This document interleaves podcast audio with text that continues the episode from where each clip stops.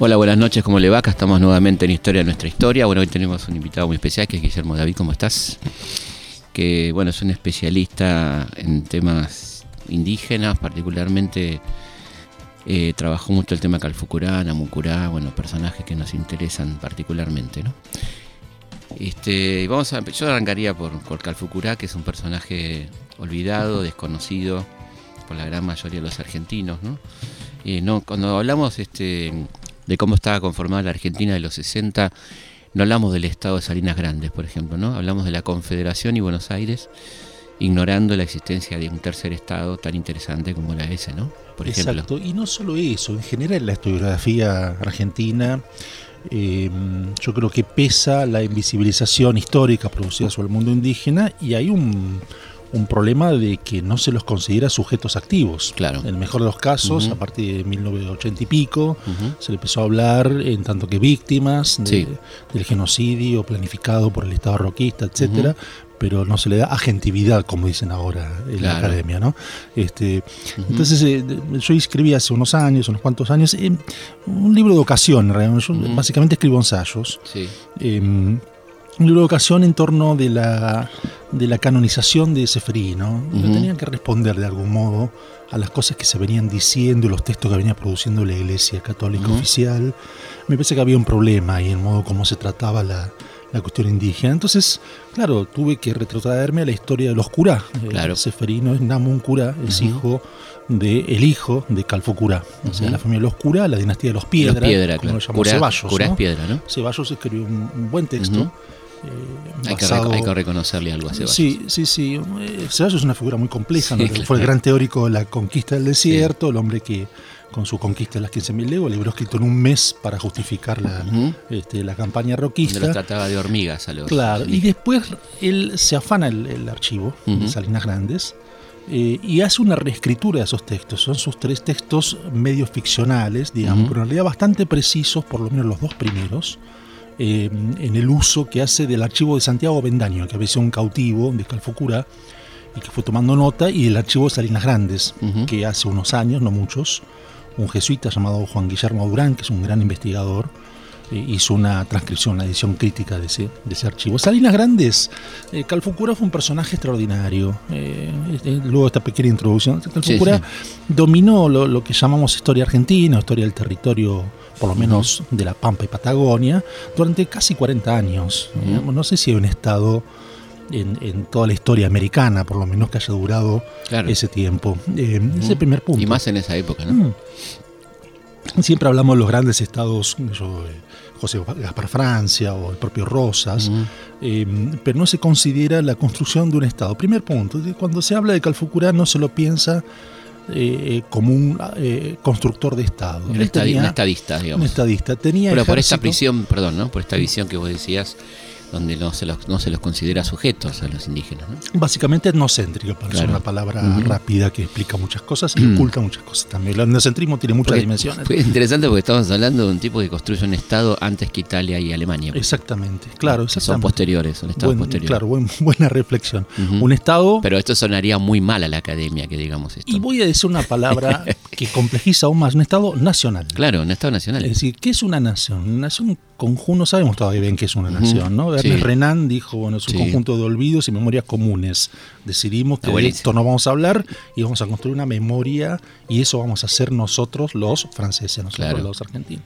Eh, la Argentina, voy a usar un término que se usa mucho en Bolivia, es, un estado plurinacional. Yo creo que habría que pujar por el reconocimiento argentino. Y basta de buscar el ser nacional, ¿no? Claro. Terminemos con esa cosa. O busquemos los múltiples seres nacionales, seres, seres, como todo ser roto, este, hecho de fragmentos de cosas, como somos todos nosotros, este, herederos de múltiples tradiciones, el patrón borgiano, ¿no? Total. Eh, de la cultura universal nos heredamos. Bueno, Yo creo que es un privilegio eh, ser multi, multiétnico, ¿no? Es un privilegio, es una dificultad. este, sería más fácil que fuéramos todos italianos y listo. Este, que fue el sueño que algún modo, o que fuéramos todos franceses, como quería la generación del 37, pero no es así. Una nación. Estaba nuestro, nuestro querido Valentín Alcina que decía adiós pueblo italiano, ¿no? Cuando se iba al exilio, como enojadísimo, como, como, una, una, especie de insulto, ¿no? Bueno, que era Alberdi que propuso cambiar la lengua española por el francés. el, francés el, español, la lengua de la monarquía.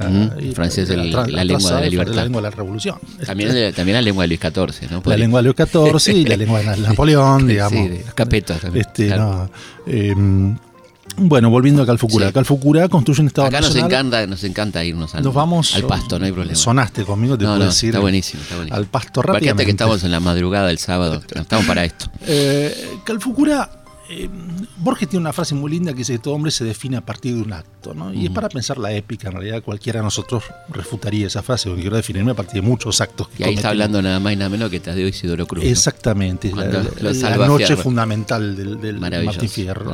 Eh, bueno, Calfucura se, podemos decir que se define a partir de su ingreso a las Pampas Argentinas. Él era nativo, había nacido al pie del volcán Llaima, en Chile.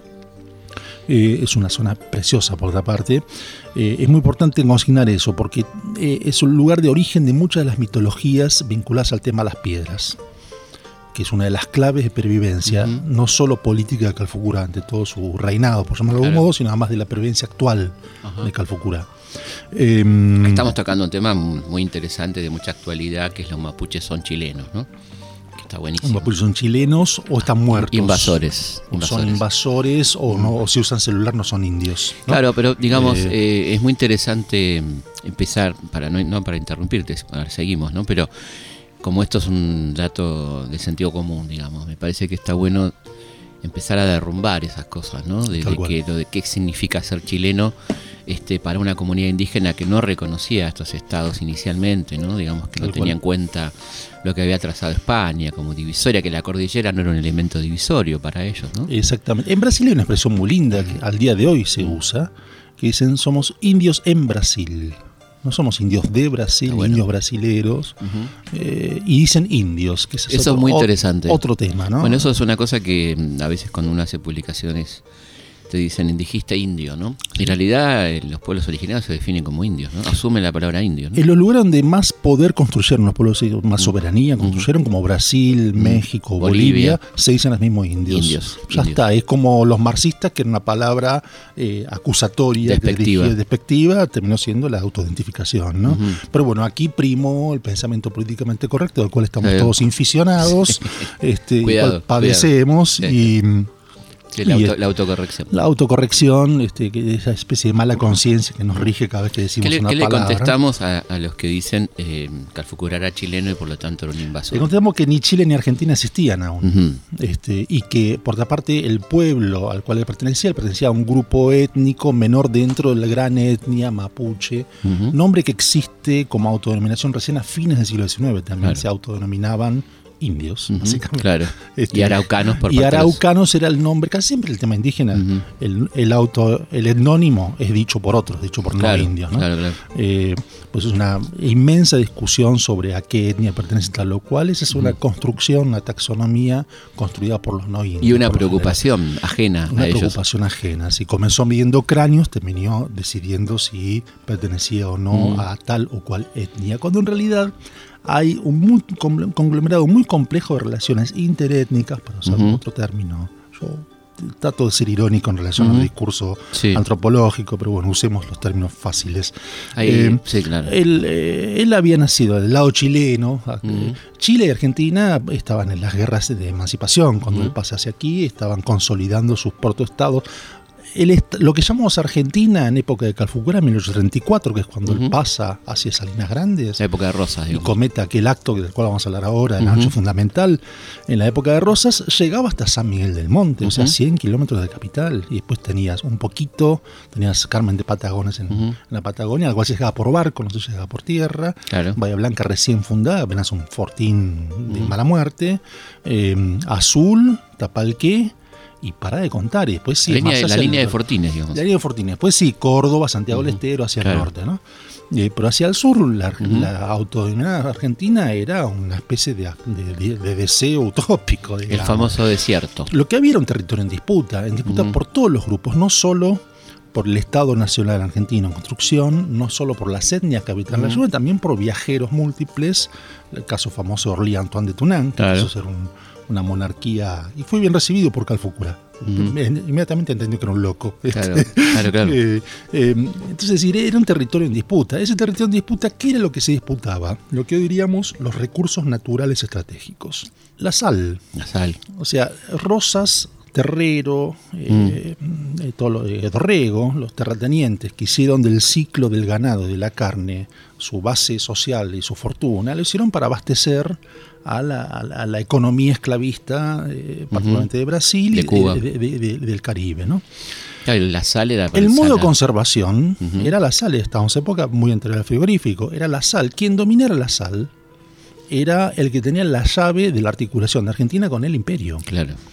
Entonces, ¿qué pasa? Eh, Rosas tenía un problema que era, estaba en guerra con, los ranqueles, el linaje de los yanquetrus, que eran muy aguerridos y que no dejaban el, tranquilo el camino hacia las Salinas Grandes, que es la zona de Guatraché, Carué, digamos, toda esa región. Es una salina enorme, del cual se proveían las sales, los saladeros.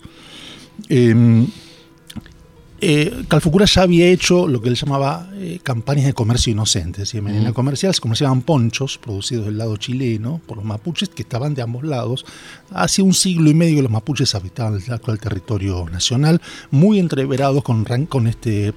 Los ranqueles son una subetnia mapuche, muy entreverados con, este, con los tehuelches y con otros grupos étnicos de ahí. Con los puelches, con los pehuenches. En general, en la, en la, etnohistoria se los piensa vinculado a las lenguas, pero bueno, esa sería otra discusión muy larga también. Em, Calfucura llega en el 33, en el 34, y seis meses después de que Rosas hace su campaña en el desierto. Donde, ¿qué es lo que hace Rosas? Hace una alianza con los boroganos, que era un grupo enemigo del grupo borogano también de Calfucura, Huiliche, eh, he sabido que todos los grupos indígenas se habían tomado posición en la guerra de independencia. El grupo de Calfucura, su padre, había sido independentista, contrariamente a la mayoría de los mapuches que fueron a favor de los españoles por un motivo muy simple, porque el rey Carlos V les había dado la propiedad de la tierra. Entonces eran muy pro-españoles los grupos mayoritarios. Los minoritarios, como el padre de Calfucura, que fue uno de los guías de San Martín en, el cruce de los Andes, eh, tomaron partido por los Higgins, Bochef, etcétera. Em, se trasladó esa lucha, la famosa guerra-muerte, se trasladó las guerras independentistas a, los chilenos, a, este lado porque también aquí había sucedido las guerras civiles. De hecho, José Manuel Carrera, José Miguel Carrera, los hermanos Pincheira eran grupos, eran criollos a indiados que encabezaban grupos humanos em, que habían perdido en la interna, digamos, en la guerra independentistas y pasaron del lado, sobre todo en la zona de Mendoza, San Luis. Eh, Calfucurá pasa en un acuerdo con Rosas para desplazar, por un lado, a los ranqueles, para desplazar a los hispanistas, o sea, estos grupos de, particularmente los hermanos Pincheira, que eran una especie de bandidos rurales, ¿no? Em, y para limitar el poderío de los boroganos, que eran, acá entra la, la cuestión indígena, el pensamiento indígena en juego eran los causantes del asesinato de Toriano, que había sido el gran cacique previo al auge de Calfucurá, el gran cacique de todas las etnias que se había sentado en la zona de Bahía Blanca y que era de algún modo el, antecedente más inmediato de Calfucurá. Eh, el tautulum es la ley de la sangre, es la venganza obligatoria que debe este, alguien tributario de una etnia determinada en función del asesinato de uno de sus jefes. Entonces, por el Tautulum, Calfucura dice, tengo que liquidar a los órganos. Y viene en 1834, en agosto del 34, y una noche pasa de huello a los tres caciques boroganos, Rondón, Melín y Alum. Em, y automáticamente le ofrece un pacto a Rosas. Rosas, que había dejado hacer, dijo, bueno, tengo que limitar el poder ranquelino, no se dio cuenta que estaba dándole pie a un poder mucho mayor. ¿Qué hizo Calfucura? Se apropió el recurso estratégico, se apropió de las salinas, estableció ahí toda su etnia con un ejército de más de 5.000 lanzas en ese momento. Yo no sé si el ejército argentino tiene 5.000 hombres armados. Em, y empezó a negociar. Los siguientes 40 años, Calfucura, que ahí hay algo también de su don, mi pregunta en el libro es por qué Calfucura hizo lo que no hizo Yanquetruz, Catriel, lo hicieron otros grandes caciques. Y tengo una explicación que es meramente mística al respecto, o mitológica. Eh, Calfucurá es el único que tiene vocación de poder integral, o sea que trasciende los intereses de su propia etnia. En esto le automáticamente ofrece pactar con los caciques tehuelches de más al sur de la Patagonia, que tenían mucho vínculo con, los blancos asentados en Patagones. Le ofrece pactar a, los Catriel, que están en la zona azul, a Yanquetruz, que está en lo que ahora es Córdoba, em, y de algún modo lo subordina. Este es el punto. A partir de ahí él cambia el mapa de la llanura y construye lo que podemos llamar un estado o un protoestado. Él tiene, por ejemplo, se hace traer la prensa, él, aparentemente eran alfabetos, también está en discusión, pero siempre tenía algún cautivo blanco que era su escriba. La correspondencia que estaba por Omar Lobos, que empieza, pudo ser recogida a partir del año 52, después de la, la ascenso de Urquiza, em, es una correspondencia mediada por esos mediadores interétnicos, digamos, por esos escribas blancos, hasta un francés, Auguste Guénard, ¿no? Eh, hay unas cartas en francés con, con el logo. Eh, hermoso. Em, bueno, él se hacía leer la prensa. Por ejemplo, él, cuando Sarmiento fue presidente, él sabía quién era Sarmiento porque se había hecho leer las publicaciones que hacía Sarmiento en Chile, en su exilio, el, el básicamente, y sabía que Sarmiento era alguien que pedía el exterminio, digamos, ¿no? era, era peor que Mitre, que Mitre había tenido una política de cooptación de Calfucura muy fina. Mitre, gran coleccionista de. Está el Museo Mitre acá, ¿no? libros sobre lenguas indígenas, y una serie de manuales de lenguas indígenas. Y que le fue muy mal en su Y le fue mal. Le fue mal, de hecho, en una batalla, en la batalla de la Verde, de la Verde es, Calfocurá lo saca, lo deja a pie. Lo deja desnudo. Lo deja desnudo, a pie, es una humillación. Este. Total. Em, entonces digo, Calfucurá ahí construye un poderío cuya clave intelección para mí, esta es la hipótesis, la tesis del libro, digámoslo. Eh, es de orden místico. Él eh, se cuenta, a ver, pasemos a, lo que más me interesa, contrariamente a vos que sos un historiador serio y profesional, me interesa la dimensión del mito. este, eh, entre otras cosas, yo he trabajado con indígenas en la Amazonia y, el, mito es fundante de la subjetividad indígena. Y yo creo que algo de la... Qué interesante porque permite otra mirada bien lejos de la mirada llamada occidental, a pesar de que esta, gente, está, esta gente está en Occidente, ¿no? Están en Occidente, son por eso indios en Brasil, no es lo mismo que son indio brasilero integrado. Eh, Pero bueno, habitualmente no se tiene en cuenta eh, esa mirada mítica que es tan importante para, estos pueblos. Yo recuerdo una pelea con mis amigos de la tradición marxista. Mariátegui, uh son unos grandes este, autores del pensamiento marxista, emancipatorio, etcétera, fundado las izquierdas indigenistas en toda América. Mariátegui dice, bien, él es un ilustrado, había estudiado en Italia. Eh, un vanguardista. Dice, Macanudo, los indios eh, con sus mitos eh, pueden ser la potencia histórica, bla, bla, bla. Pero hay que transformar, hay que traducirlos a campesinos hay que traducirlo sobre ellos. para, que le dé, para que le dé la teoría. Para que le cierre, y, en el mejor de los casos hay que educarlos, digamos, y salir del, mundo de las supersticiones. ¿no? Y en realidad, cuando uno ha hecho, ha caminado un poco el mundo indígena, yo, en yo soy de Bahía Blanca, laburé mucho con, con, agrupaciones indígenas en Bahía Blanca, estuve un tiempo en el sur y luego estuve bastante en la Amazonia. Eh, te das cuenta que es absolutamente constitutivo de la subjetividad. Como uno puede decir, eh, un argentino tiene una serie de mitos fundantes de subjetividad que van más allá de su, individuo, de su carácter individual. Bueno, un indígena también. Y casi diría que es más importante lo que sucede en términos de dimensión mitológica que lo que sucede en términos de relato histórico. Entonces, sobre Calfúcura abundan mitos increíbles, cuyo, cuya piedra de toque, para abundar, es justamente el hecho de proceder de una piedra. En el mundo del mapuche, las piedras eh, son constitutivas de la etnia. En el relato de origen eh, es un diluvio que sucede en la zona de Sierra la Ventana, además. Este, eso me gusta de los mitos indígenas, siempre suceden en lugares localizables. es acá la vuelta.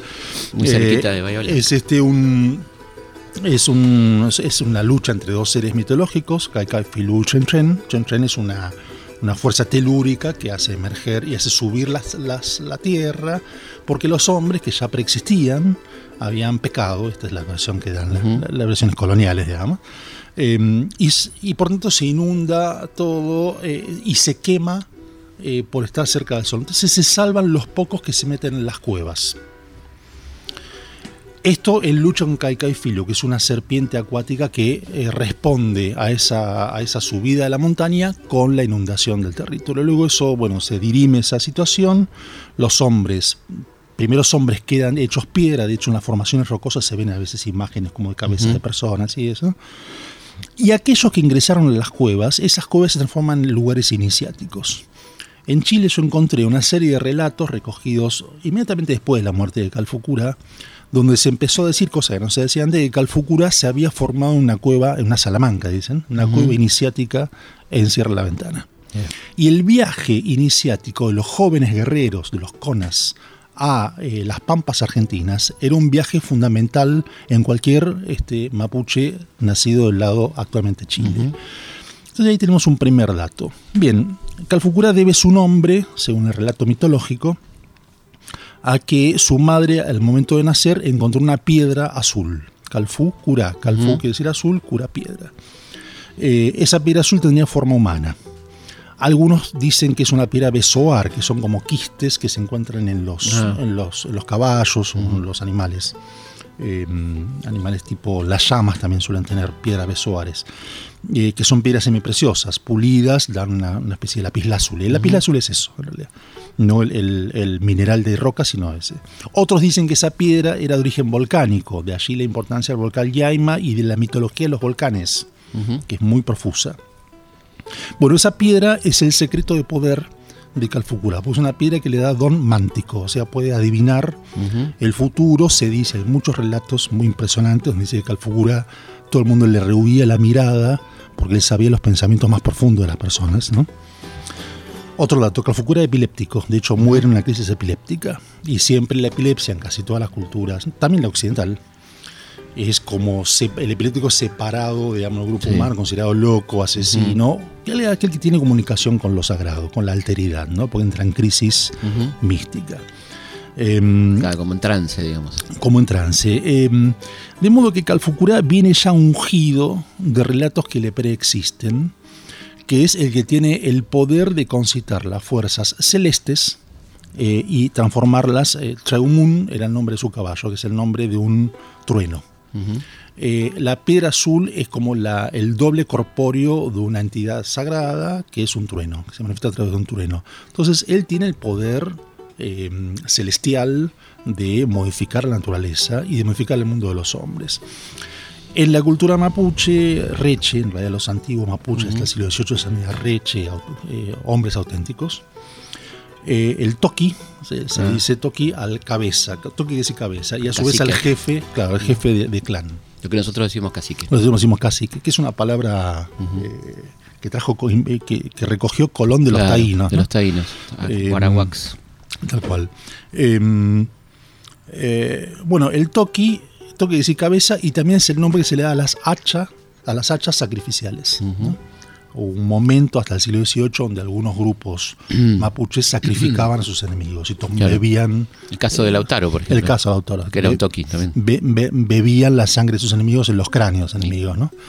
Em, bueno, eh, el toqui, antes de, cuando se convoca a Parlamento, que es un momento ceremonial mm, profundamente democrático, se convoca a todos los jefes, caciques y capitanejos, como se decía antes, de los distintos grupos este, aliados, el toki se desentierra y se hace y se hace pasar por cada uno de los jefes que juramentan formar parte de la guerra. Entonces, como se va a desatar una campaña, ante el toki, ante la piedra y ante el jefe, se toma un juramento que tiene su contrapartida, que es la otra figura que reúne Calfugura en sí mismo, de que el ulmen, que históricamente era otra figura, era el, era el rico, era el que administraba los bienes, era el que pagaba un resarcimiento por los muertos. Entonces, vos sos de un grupo aliado, te comprometés a, a, un, a un, malón. Eh, y mueren dos conas tuyos, el ulmen paga con cabezas de ganado, con llamas o con vacas, este, un resarcimiento por eso. Por lo tanto, Calfucurá, que reunía la figura de Toki y de Ulmen y además de jefe sagrado, esta es mi teoría, reúne a los tres órdenes en una sola persona. Él era el que administraba los bienes de reparación, resarcimiento y por tanto los bienes de alianza con los grupos étnicos. Por eso él subordina a Yanquetruz, por eso subordina a Catriel. Él cada vez que hace un malón reparte una parte para vos, otra y siempre manda a lo que ahora es Chile, porque sabe que tiene que tener a los grupos enemigos neutralizados. ¿Y ellos quiénes son? Los papás venimos a contar de nuestra historia. Tenemos nuestras costumbres, nuestra propia religión. Somos hijos de esta tierra, nacimos bajo este sol. Hablamos en nuestra lengua, cantamos nuestras canciones. Resistimos la conquista del hombre blanco español. Somos hijos de esta tierra, nacimos bajo este sol. Vivimos en tolderías afuera de la ciudad. Cultivamos nuestros campos y regamos nuestra flor. Somos hijos de esta tierra, nacimos bajo este sol.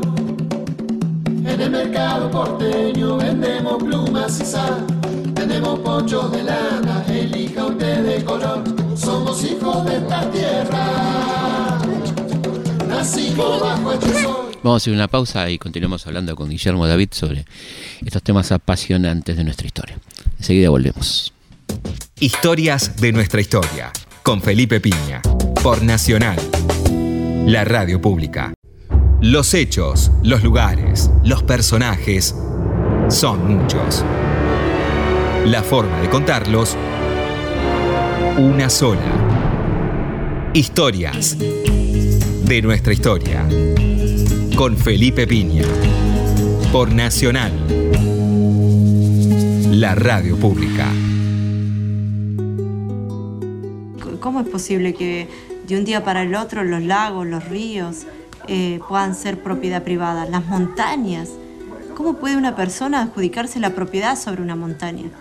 La propiedad sobre un bosque, la propiedad sobre un lago. Eso es algo ridículo.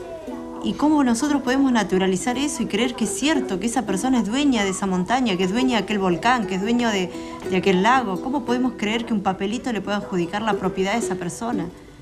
Y respetarla, eso es un verdadero disparate. Y contra eso nos oponemos.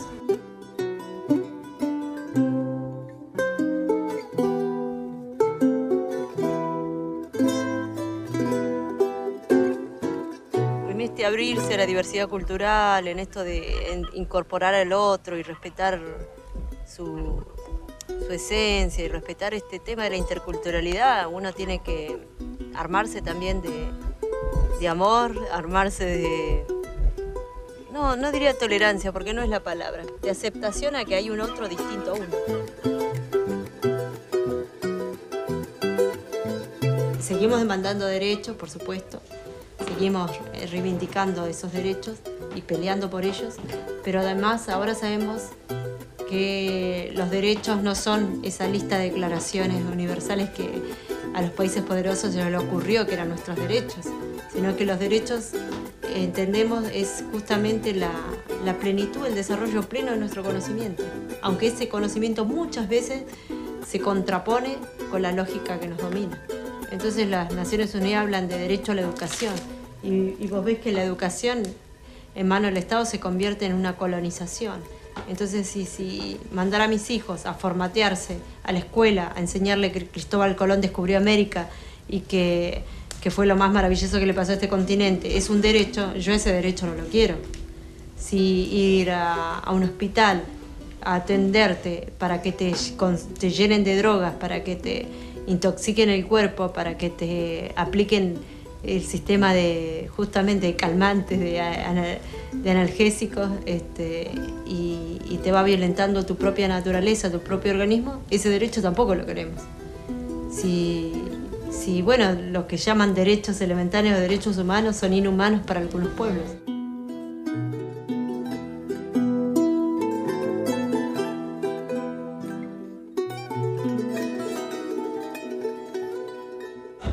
De cultura occidental sería negar que existieron otros pueblos originarios en Europa, en Occidente, con otras formas de entender y ver la vida.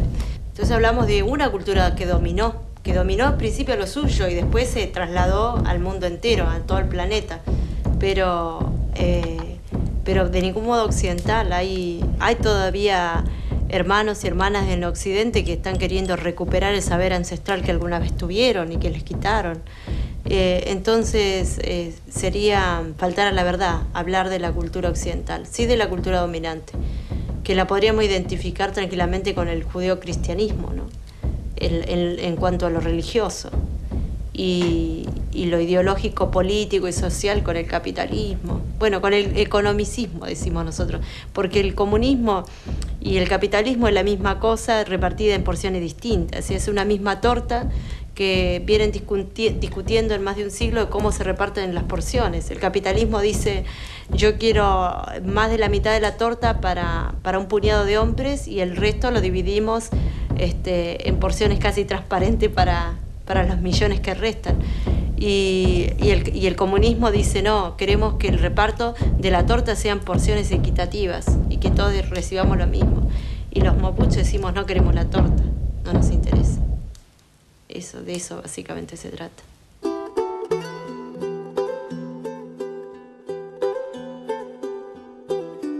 Historias de nuestra historia. Historias de nuestra historia. De nuestra historia. De nuestra historia. Por Nacional por Nacional, por Nacional, por Nacional. Seguimos en Historia en esta historia hablando con Guillermo David, estamos hablando del querido Calfucurá. Figura compleja también porque, bueno, comete estos actos. Sí, no, querido en el sentido. Anacrónicamente, yo lo quiero, ya sí, sí, nos, cae, bien, nos cae bien a pesar de que ha hecho cosas que, por supuesto, no son muy incorrectas. ¿no? Ahí voy a decir lo que dice todo el mundo para justificar los crímenes, pero era un poco el clima de época también. claro. Bueno, sí, sí, perdón, si se los perdonamos a Sarmiento, porque no se los podemos perdonar a él? Eh, cuando se dice, bueno, el discurso legitimador del rockismo es ese, bueno, la época. Claro, el progreso. ¿Qué querés que sigamos con plumas? Recuerdo haber escuchado a Jorge Abelardo Ramos. Sí, bueno. Este, desde la izquierda nacional, este, decir, bueno, que efectivamente Roca tenía que. Bueno, era un gran rockista, ¿no? Estamos hablando de un gran, gran rockista. Este, y yo escuché decir esta frase en Bahía Blanca en el año 1982, que fue a una conferencia, eh, decir la frase había que matar.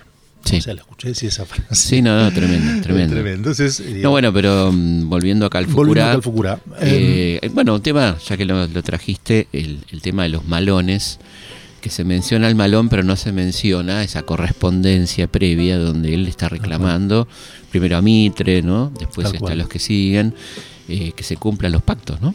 Tal cual. Bueno, hay mucha. Em, hay muchas instancias judiciales y, mucho pacto escrito. Y esto es lo que a veces no se ve en torno de la, dice, la cuestión del indio. Ah, porque el indio lo escribía, supuestamente. El indio escribía, y el, famoso archivo de Salinas Grandes eh, son, son, varios baúles repletos de pactos firmados con todos los mediadores interétnicos. Había, esa es una figura interesantísima. Había muchos, muchas figuras como Martín Fierro y Cruz, tipo que pasaban 10 años entre los indios, volvían o tenían, o habían eran hijos de cautivas y volvían al mundo blanco o no indio, em, y que eran los lenguaraces. Em, y que eran los que negociaban los arreglos. Eran en general, que yo, Larguía, Juan de Dios Montero. Juan de Dios Montero era uno mm. que había pasado con Calfucurala, era un blanco este, era un, lenguaraz. Eh, hay muchos eh, pactos escritos donde se, se, dicen las condiciones de esos pactos que casi nunca eran cumplidos por el mundo no indio. Claro, el mundo blanco. Este es el mundo, el mundo mm. blanco. Tampoco hay que hablar tanto de blancos indios porque justamente había tanta mezcla dentro. Por ejemplo, un momento en la zona de Azul que entre Catriel y Calfucura tenían más de 2.000 cautivos blancos en sus en sus tolerías, digamos, ¿no? entre Salinas Grandes y la Catrilera. Entonces, sí, bueno, porque, ¿cómo decir, hablar de eso como un mundo indígena? Ese mundo mm. ya está modificándose, ya, está, Este, ya hay múltiples préstamos de ambos lados. ¿El gaucho qué es? Eh, mm, uno de mis temas. Acabo de sacar un libro en Brasil sobre eso. Eh, el gaucho que es, es un indio que fue virando, fue transformándose en blanco, fue adoptando una de las pautas culturales, entre ellas la lengua, pero en realidad la mayoría de los aperos y eso son de procedencia indígena, las boleadoras. Sí, sí, toda la, este, cultura esa. Es una cultura muy de transacción. En general, por ejemplo, el nacionalismo histórico-cultural argentino pensó al gaucho como lo opuesto al indio. hay gaucho, por tanto no hay más indio. En realidad es un indio transmutado. Eh, bueno, volviendo al, al tema Calfucura. El malón, el malón es una empresa muy compleja. Es una empresa, en principio no es una empresa de exterminio, es una empresa de captura de material biológico. Cuando digo material biológico digo vacas, en primer lugar, recordemos las vacas que ha dejado Irala, este, que eran millones de cabezas de ganado pastando en las pampas argentinas. Decir que venían a robar, como dice el relato eh, Oficial. oficial, eh, eh, etnocéntrico, deben apropiarse de lo que no era de nadie. Claro. No existían las vaquerías, que era esa, esa empresa, Permiso de casa. que era un permiso de casa y que organizaba, ¿no? 200 gauchos iban, acorralaban, como no había alambrado, acorralaban contra unas contra una monta- montañita o contra una laguna, una serie de vacas, carneaban y eso abastecía al saladero. Este, las primeras estancias Pero esas vacas no tenían dueño. eran todos sin dueños, ganado Mm. orejanos, ¿no? Claro. Este, eh, Calfucura viene a disputar eso, que eran millones de cabezas de ganado. Ujú. Millones de cabezas de ganado. Eh, entonces el Malón en primer lugar es una empresa de, eh, él la llamaba Malones de Recursos, la llamaba. Ujú. una empresa de captura de material biológico. Cuando digo material biológico digo vacas, caballos, que también había caballos salvajes. Al día de hoy todavía en la zona de Torkins y Cerra la Ventana hay unos 400 y- o 500 caballos salvajes que proceden de aquella ocupación calfucuracha, Mirá. que todavía están, que yo tuve la suerte de verlos alguna Ujú, vez. mirá. En mi adolescencia perdido en las montañas, una imagen impresionante. Increíble. Unos, unos caballos increíbles. Y lo biológico incluía a las personas. Exactamente. Mm. Niños y mujeres. ¿no? Ujú. Eh, eh, siempre me impre- me, me impresionó. Mujeres es entendible. ¿no? Una captura de mujeres. Eh, había muy pocas mujeres en el mundo indígena. Estas también son cuando pasaban, pasaban ejércitos masculinos, Masculinos. en condiciones de guerra, entonces salían a buscar mujeres. Eh, y niños, hay una cosa muy impresionante que es propia de los indios. que Para, para el indio la, la dimensión biológica no es tan importante. Vos sos el padre porque le pones nombre, lo bautizás este, y lo culturizas, digamos, eh, lo inicias en tu mundo, que me parece que es una, una- una concepción absolutamente moderna de, de- claro. de las relaciones de parentesco. No tiene que ver con la dimensión biológica, digamos. Ni de propiedad. Eh, ni de propiedad, por supuesto. Aparte del niño, forma parte de, de la No es tuyo, digamos. familia ampliada, etnia, clan, llamale como quieras. Eh, después había un tipo de malones que eran malones de exterminio, que eran para exterminar no un grupo humano no militar, sino un grupo militar. Es decir, cuando eh, se, hicieron, por ejemplo, en un momento una avanzada de 12 eh, fortines que iban desde el fortín, la Fortaleza Protectora Argentina Bahía Blanca hasta Azul. Y bueno, Calfucurá desató un baloncito para cada uno de exterminio de esos grupos humanos que venían en realidad a, eh, a- a cortar el paso de la sal. Claro. ¿no? Entonces directamente dijo, bueno, exterminio. Ahí no, hay, no hay. Y eran Claro. balones de exterminio. Guerra, ¿no? digamos. Era guerra. Entonces, el malón es una empresa muy compleja, no es solamente. eh, y existía el malón blanco. Esto es lo otro. O sea, claro. era muy común que se desataran eh, malones. eh, no solo militares, sino también eh, campesinos, digamos, gauchos, de reapropiación de ganado y de mujeres Y de mujeres y niños, y niños. Eh, entonces los malones de recuperación de las cautivas son muy, son muy graciosos, hay muchos testimonios, muy impresionantes, recuerdo unos testimonios de la zona de Tapalqué, donde los vecinos se quejaban de los malones que hacían los milicos, Claro. Porque son mucho más bárbaros, este, Claro. aparte violan a las mujeres, introducen el alcohol, digamos, era una serie de males que hacían con los indios, vienen, pactan y se van. Este, eh, ahí hay otra, otra, otra dimensión. Y lo otro que, que hay que decir, eh, que es una cosa muy importante, es que las condiciones de soberanía, uno puede decir, bueno, a lo largo de 40 años, Calfucurá dominó ese territorio, estableció esas condiciones de soberanía militarizada y, una, y montó una economía, digamos, una economía muy eficaz, y montó una cadena de pactos y acuerdos, tanto con el mundo no indígena como con el mundo Con el mundo indígena. indígena. Eh, es decir, fundó un protoestado, un estado, si, quiero, si quiero llamarlo así. Eh, en esas condiciones, eh, Calfucura lo que hace es establecer un territorio, en el sentido actual de la palabra territorio, es decir, ocupación plena, economía, identidad. En un momento, él eh, deliberadamente, cuando empezó la acusación de que eran invasores chilenos, él iba a la batalla con una bandera blanca.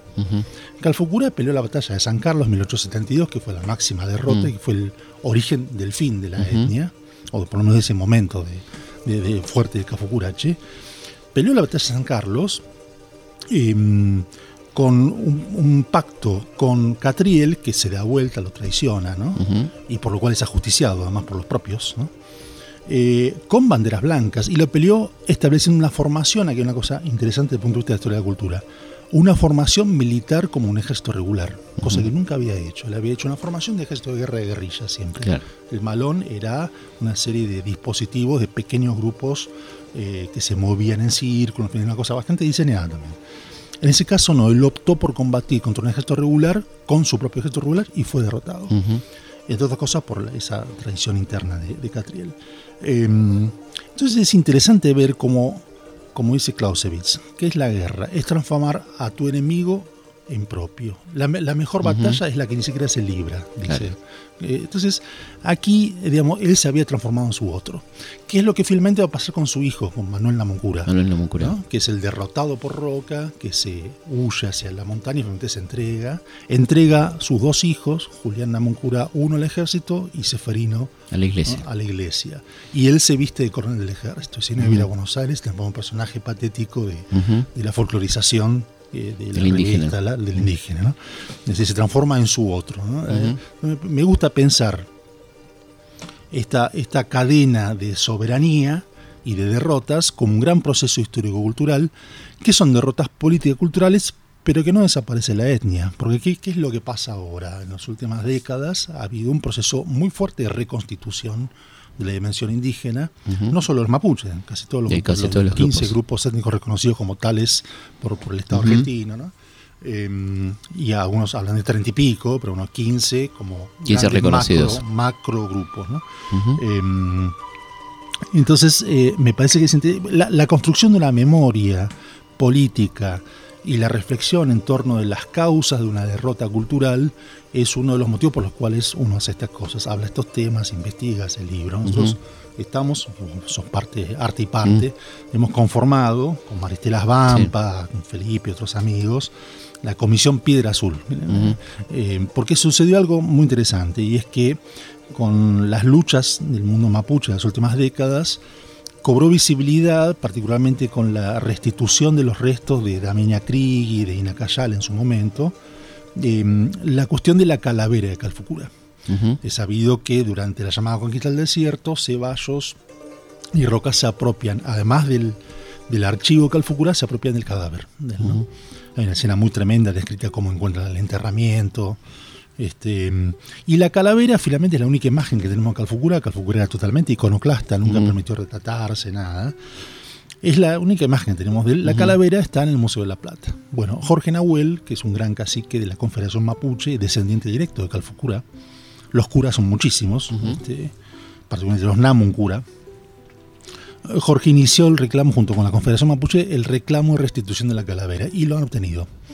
Entonces, eh, para darle un, para ayudar, digamos, a la, visibilidad y a reabrir la discusión sobre la cultura indígena, hemos conformado esta comisión Pedra Azul, vamos a tener nuestro evento de lanzamiento, bastante diferente del, origen de Calfucura. Este, en el Teatro General San Martín, el 17 de, septiembre, Estamos un evento donde vamos a hacer una charla, vamos a invitando a todos. Estamos invitando a todos, va a haber artistas plásticos como Daniel Santoro, como Diana uh Julio Pierri exponiendo.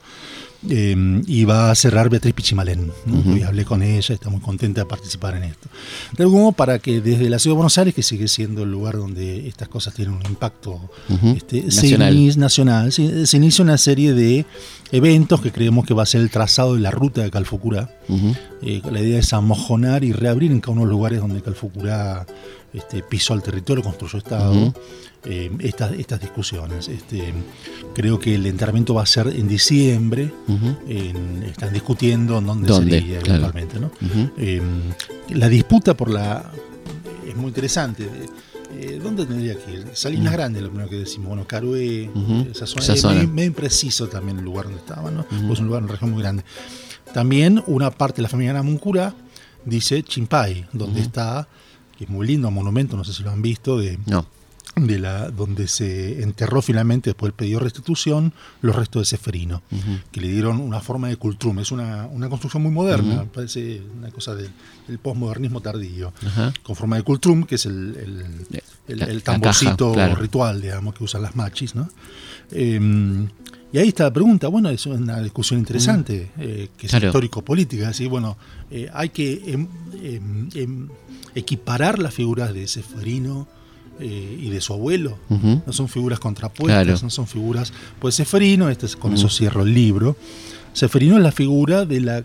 El libro se llama El indio deseado, es el indio que el no indio desea, ¿no? De la construcción de la imagen del indio adocenado, El pobre Seferino le, le cambian la lengua, lo sacan de su. Nunca más vio a su madre, Rosario Burgos, Seferino, le impidieron ver a su madre. Le imponen una religión, una creencia. Habla latín, italiano y castellano en ese orden, son las tres lenguas que le imponen. ¿no?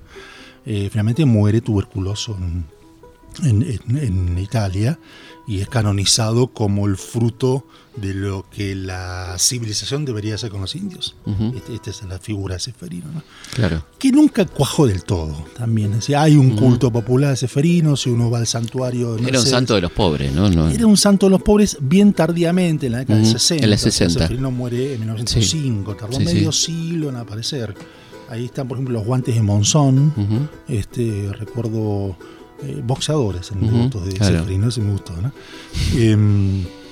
eh, y hay un- un- una gran construcción de un relato de piadoso en torno a Seferino, que la propia iglesia aventó y en los años 60 los curas tercermundistas Sí. aventaron también. Hay algunos textos, Fermín Pablo Ojeda, por ejemplo, un, un historiador salesiano, eh, propone a Seferino como una figura de redención de la raza. ¿no? Claro, Así, ¿no? claro. Em, eh, Claro, de manera tal que ponerlos juntos sería un tema de- Sería un para tema discutir. bastante discutible, pero Sí. bueno, después de todo es una decisión que le compete a la, dice que a la familia del grupo étnico, ¿no? Claro. Y también de cómo abrir esa, esa discusión. Yo no quería terminar el programa sin unas palabritas eh, en honor a Inacayal, ¿no? Claro, bueno. Que es la contraparte de Seferino, Es ¿no? la contraparte de Seferino y una figura similar también, porque en realidad Mm. fue cautivo por otro de los dispositivos civilizatorios de neutralización, que es el museo. El museo es el discurso de la ciencia, no es el discurso de la religión. Pero tienes un discurso de captura, termina siendo Pero una pieza muy muy querida porque fue el último resistente, ¿no tal es cierto? cual, el último resistente y el, y el museificado y este eh, Pero aparte el que sigue peleando, ¿no? Este, hasta el final sigue sigue peleando. peleando hasta el final y a su vez lo obligan a descarnar a su mujer y a su hija y transformarlo en piezas de museo. Eso es muy impresionante. Yo no sé si hay un caso similar. ¿no? Tremendo. Este, tremendo. O sea, el Estado no solo lo, lo, lo captura, lo transforma en pieza de museo, lo hacían, lo exhibían, ¿no? Pieza viva del los museo. domingos, pieza viva, la mujer le hacían hacer tejidos y vendían los tejidos para financiar como la asociación amigos del museo, digamos. Tremendo. Ese trabajo esclavo. Eh, y cuando mueren, Inacayal se encarga de descarnar los cadáveres de su mujer y su hija. Para ser exhibir los esqueletos. Los esqueletos, ¿no?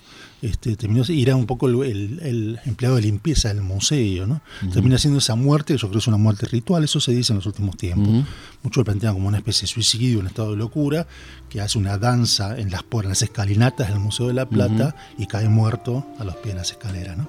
Eh, yo creo que es un suicidio ritual, básicamente hecho una Sí. consumación de la tragedia de su etnia. Entonces Inacayal es una figura similar y contrapuesta también, ¿no? porque él efectivamente había sido un guerrero, había sido visitado por, por Musters y por el Perito Moreno, era uno de los tes- los testimonios de Inacayal son muy importantes desde el punto de vista lingüístico, por ejemplo. Las creencias eh, tehuelches este, están preservadas a través del testimonio de él y otros más que le da a Musters y a, y a Perito Moreno. Perito Moreno que se hace el amigo y después termina llevándoselo. ¿no? Es muy impresionante. El esa perito es tremendo, ¿no? Es, es tremendo, esa figura que uno dice. eh, y a su vez, en nombre de la ciencia, en nombre del progreso, en nombre de la. Bueno, La Plata, ¿no? La ciudad racional por antonomasia. La ciudad masónica, racional. Total. Con números y no nombres. Este, Una ciudad científica. la ciudad pensada como paradigma científico, eh, sarmientina, Ujú. eh, por donde se la mire, digamos. eh, me parece que la figura de Nacayal en eso es una figura de la tragedia argentina, ¿no? Eh, me gusta contraponer la figura de Calfucura. Claro. que nunca se rindió. Este, cuando muere- hablemos del final, ¿no? De, de él, él, bueno, pierde la batalla de San Carlos. eh, él tenía 83 años cuando, cuando pelea la batalla de San, Ujú. de San Carlos. Y seis meses después muere. Muere, se dice que muere de un brote, de un ataque epiléptico, lo cual es probable porque muere con espuma en la boca. Hay un solo testimonio directo, que es de Avendaño, que él, él le dice, váyanse, porque mañana me voy a morir y los van a matar. Es sabido que entre los grupos eh, mapuches, ranqueles, eh, el- la muerte de un gran cacique es un episodio conmocionante. Lo que se hacía, está el testimonio de Yanquetruz, eh, lo que se hacía era sacrificar los caballos predilectos, los perros y a veces también algunas de las mujeres. Ujú. ¿no? El enterramiento de Yanquetruz es eso. No sabemos, aparentemente no hubo sacrificio de mujeres en, en. Hay quien dice que él liberó de esa obligación a sus este, concubinas. A, sus concubinas, pero sí se sabe que hubo una gran ceremonia y el enterramiento, que es lo que descubre Ceballos, lo que manda hacer Ceballos, tampoco va él personalmente. El enterramiento es este un enterramiento ritual, claramente. Está con comida, con, botellas de alcohol.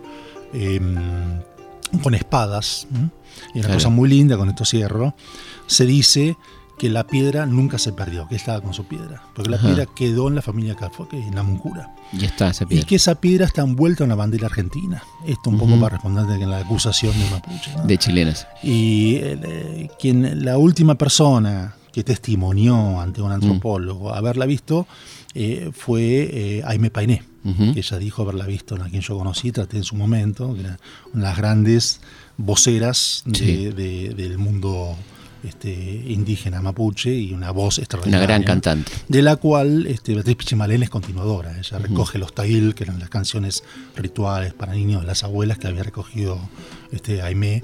Y Aimé dice haberla visto y tenía forma humana y era azul. ¿no? O sea, las condiciones de redención de la etnia están vigentes. Bueno, Guillermo, muchísimas gracias y nos vamos a despedir escuchando a Mi Painé, ya que estamos con muchísimo gusto. Llegamos al final de este programa, nos volvemos a encontrar viernes a la noche, madrugada del sábado, aquí en Historia de nuestra historia. Muchísimas gracias. Historias de nuestra historia. Conducción, Felipe Piña. Producción, Cecilia Musioli. Archivo, Mariano Faín. Edición, Martín Mesuti.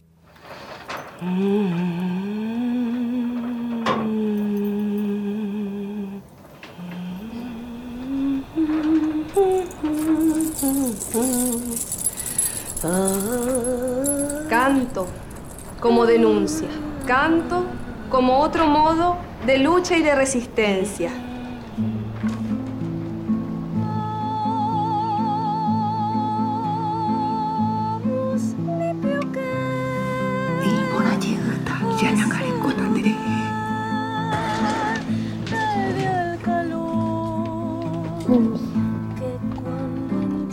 Ni la conquista del desierto, ni la guerra del Paraguay, ni las dictaduras que aún hoy los oprimen a ustedes van a lograr acallarnos.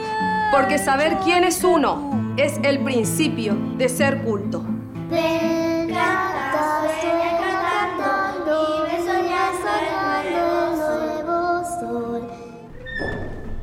Painé. Mis abuelos eran salvajes. Tu pueblo es un pueblo de valientes.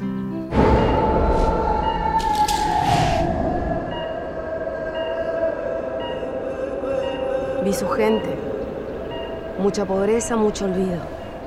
Por eso le digo, Olga, que usted tiene que cantar en Mapuzungún, para que su voz se oiga y sea una denuncia. Tal vez debería volver a sus raíces. Es muy hermoso.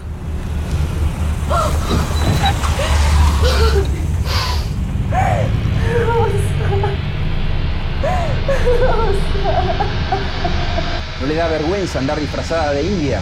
Yo siento que mi lugar de lucha es al lado de mi gente. A los ancestros no les va a gustar que ande cantando sus cosas. Cuídese. No piense cosas feas. ¿Qué me dicen de este canto nuestro? ¿Les gusta? ¿No les gusta? ¿Es extraño? ¿Cómo les suena?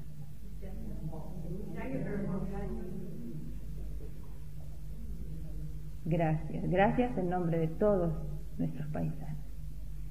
Entonces, ¿cómo no le íbamos a cantar a esa belleza que por aquí he visto mucho, el pehuen? ¿Cómo no iba a tener el pehuen? La araucaria, su tayul, claro que lo tiene. Pehuen tayul. Y simplemente calla, ay, ay, ay, Calla, ay, ay, ay, Parece que ese es el crujir que tiene el pehuen cuando lo, lo, lo, lo mueve el viento. Pareciera que es el agradecimiento hacia la mujer. Por eso la traducción dice, oh hermoso gateado, que es el color de la madera del pehuen, cuando le grita a la mujer de la tierra de los pinos. Eso es todo. Y suena así.